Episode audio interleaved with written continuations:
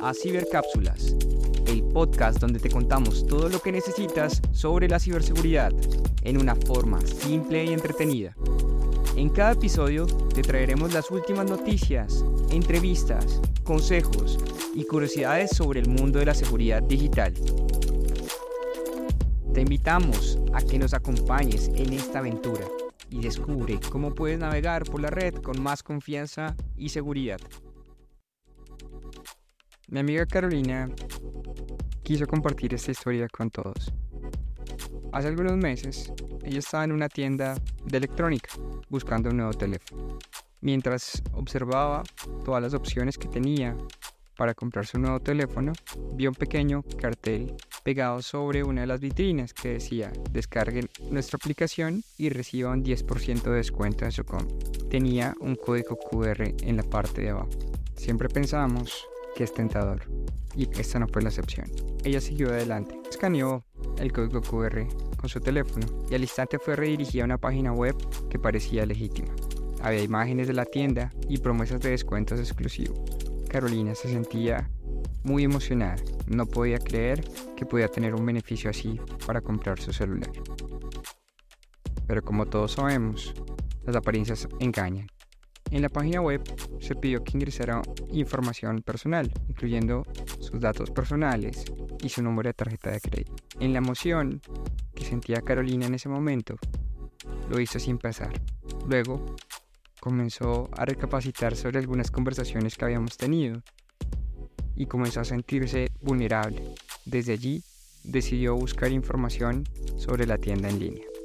Carolina hizo lo correcto seguir su instinto y hacer una investigación adicional.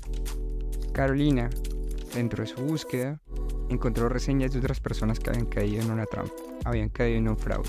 Resulta que la página era una falsificación y que su información personal y su información bancaria estaba en la mano de los criminales. Se dio cuenta que había sido una de las víctimas de esta nueva modalidad que se llama QR phishing o falsificación de códigos QR. Ella se comunicó rápidamente conmigo y mi recomendación fue contacta a tu banco para reportar el incidente, bloquear tu tarjeta de crédito y también anunciar o denunciar el sitio web falso ante las autoridades. Ella llamó al banco y pudo evitar que le hubieran hecho cargos, pero ya estaban comenzando a hacerlo. Al igual que esto, cuando notificó a la tienda la tienda revisó sus cámaras y vio como ciertas personas colocaban estos anuncios cerca a donde se vendían los electrodomésticos y donde se vendían los teléfonos celulares. Era toda una mafia para poder captar a personas dentro de este engaño. Nos deja el mensaje. Abro comillas. Quiero recordarles a todos que no se dejen llevar por ofertas que parecen demasiado buenas para ser verdad. Siempre verifiquen la autenticidad de los códigos QR antes de proporcionar información personal, la prevención es clave. Agradezco a Caro por, por estas palabras y, y, y por compartir su historia. Esto nos recuerda lo importante de mantenernos alerta y educados en un mundo de seguridad digital. Ahora veamos qué es esto de la falsificación de códigos QR y cómo se está presentando en nuestra vida diaria. QR phishing o falsificación de códigos QR. Todos sabemos que desde 2020, con los desafíos que se vinieron a nivel tecnológicos durante la pandemia, tuvimos algunos cambios en la forma de acceder a ciertos recursos. Los códigos QR que ya existían comenzaron a ser mayormente divulgados para no tener contacto. Y los vemos en diferentes lugares. Los vemos en restaurantes, lo vemos en tiendas, lo vemos en publicidad, entre otros. Siendo este un nuevo factor en el cual nos conectamos donde los atacantes han querido también tomar ventaja de ello. Y eso se hace por medio de QRs falsos que nos llevan o a descargar alguna aplicación o llevarnos a una página falsa donde pueden tomar nuestros datos personales y financieros. En términos simples, es cuando un delincuente o un ciberdelincuente crea un código QR y lo publica o falsifica o cubre el código original con el código malicioso. Esto hace que fácilmente lleguemos al recurso del delincuente. Tengo algunos ejemplos que dentro de esta investigación he encontrado y que son cada vez más comunes en nuestra vida diaria. Número 1. Transferencias bancarias falsas. Como ustedes saben, para algunos pagos o para algún tipo de transacción es posible hacerlo por medio de un QR, que lo podemos ver público o nos lo pueden hacer llegar por algún medio de comunicación. Aquí es importante, si estamos en un comercio, este código QR nos puede llevar a un sitio web fraudulento que también esté simulando ser la entidad bancaria donde estamos haciendo el pago. 2. En los restaurantes. Hay que tener en cuenta que en los restaurantes se está utilizando mucho los códigos QR para acceder a menú y para no presentar una carta física a los clientes del restaurante. Estos también han sido víctimas de este tipo de amenaza. 3. Ventas fraudulentas. En algunos casos, como el de Carolina, existen personas inescrupulosas que falsifican los QR o presentan códigos QR que nos llevan a ofertas falsas o a elementos que buscan superar nuestra ingenuidad. Aquí nunca se recibe el producto o estamos entregando nuestra información financiera. Hay otros que se han presentado en los últimos días asociados a algunas compañías de servicios públicos que tienen la forma de programar citas o la forma de hacer pagos de los servicios públicos.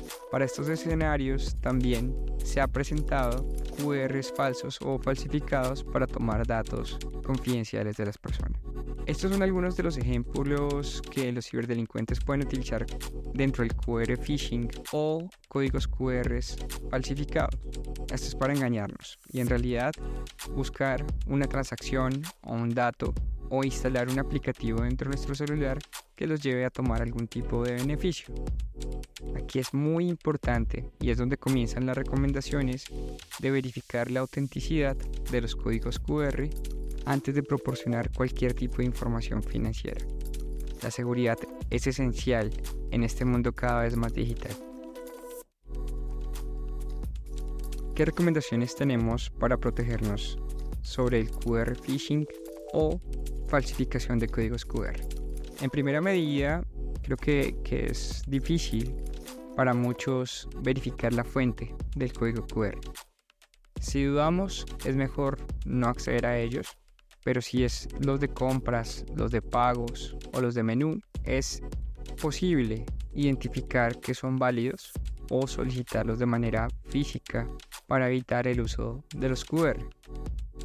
Esto también nos sirve muchísimo para poder identificar a las páginas a las cuales nos llevan o la solicitud de instalación de aplicación al cual nos puede llevar a acceder a un código QR. 2.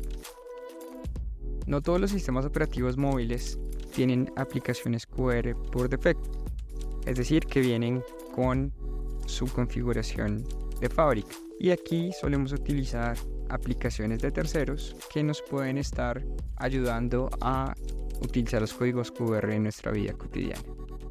La recomendación va a utilizar una aplicación de escaneo de códigos QR confiable. Si el sistema operativo de tu móvil no cuenta con esta tecnología, busca muy bien una aplicación que sea conocida, que esté bien calificada y que tenga una verificación para que esta no sea la que te lleve a sitios maliciosos o que pueda afectar tu móvil y tus datos. Y tres, en términos de software, hay una dupla importante que puede ser beneficiosa para el uso de códigos QR dentro de los celulares. Lo primero, mantener actualizado el software, que ya lo hemos hablado en otros capítulos, y desde ahí poder mantener las aplicaciones actualizadas. Adicional a esto, tener software de seguridad dentro de nuestros dispositivos móviles que nos ayuden a verificar los enlaces y que nos ayuden también a determinar que las aplicaciones que se ejecutan en tu celular no tengan algún tipo de procedencia maliciosa. Así que siguiendo estas tres simples recomendaciones, puedes reducir significativamente el riesgo de caer en trampas de phishing de QR y mantener tus datos personales y financieros seguros en línea. La precaución y la educación son esenciales en este mundo digital. Quiero hacer una salvedad y es que en algunos casos que se han investigado y que se pueden ver en noticias o en internet, hay personas que están colocando códigos QR sobre otros y más con los que tienen que ver con pagos. Esto no nos lleva a una página maliciosa ni nos lleva directamente a la instalación de un software, sino que nos llevan a hacer pagos a otros que no son. Entonces utilizamos las aplicaciones convencionales, pero estamos enviando nuestro dinero a otro tipo de cuenta que es muy difícil de recuperar. es importante tenerlo aquí en este punto número uno. Y con este capítulo de falsificación de códigos QR o QR phishing, cerramos nuestra primera temporada de Cibercápsulas. Muchas gracias por acompañarnos y por compartir el conocimiento para buscar la seguridad digital de todos. Es un compromiso continuar con este tipo de iniciativas para que llegue la información a todos los que creamos convenientes. Nos vemos en la próxima temporada. Gracias por sintonizar nuestro podcast, Cibercápsulas. Ha sido genial tener la oportunidad de compartir información valiosa sobre cómo protegernos un poco más en el mundo digital. A medida que exploramos diferentes temas de ciberseguridad, hemos aprendido juntos sobre la importancia de mantenernos alerta y protegidos en línea. Espero que hayas descubierto consejos prácticos y herramientas útiles para salvaguardar tu información personal y digital te ha gustado nuestro podcast, te animo a que nos sigas en las redes sociales y te suscribas para no perderte los nuevos episodios. Estamos aquí para ti, trayendo conocimiento y consejos de ciberseguridad al alcance de todos. Gracias nuevamente por ser parte de nuestra comunidad de cibercápsulas. Nos vemos en el próximo capítulo. En Twitter, encuéntranos como cibercápsulas. Escríbenos info arroba cibercápsulas.com. Encuéntrenos en todas las plataformas de podcast. Somos Cibercápsulas, el podcast que te abre los ojos al mundo de la ciberseguridad.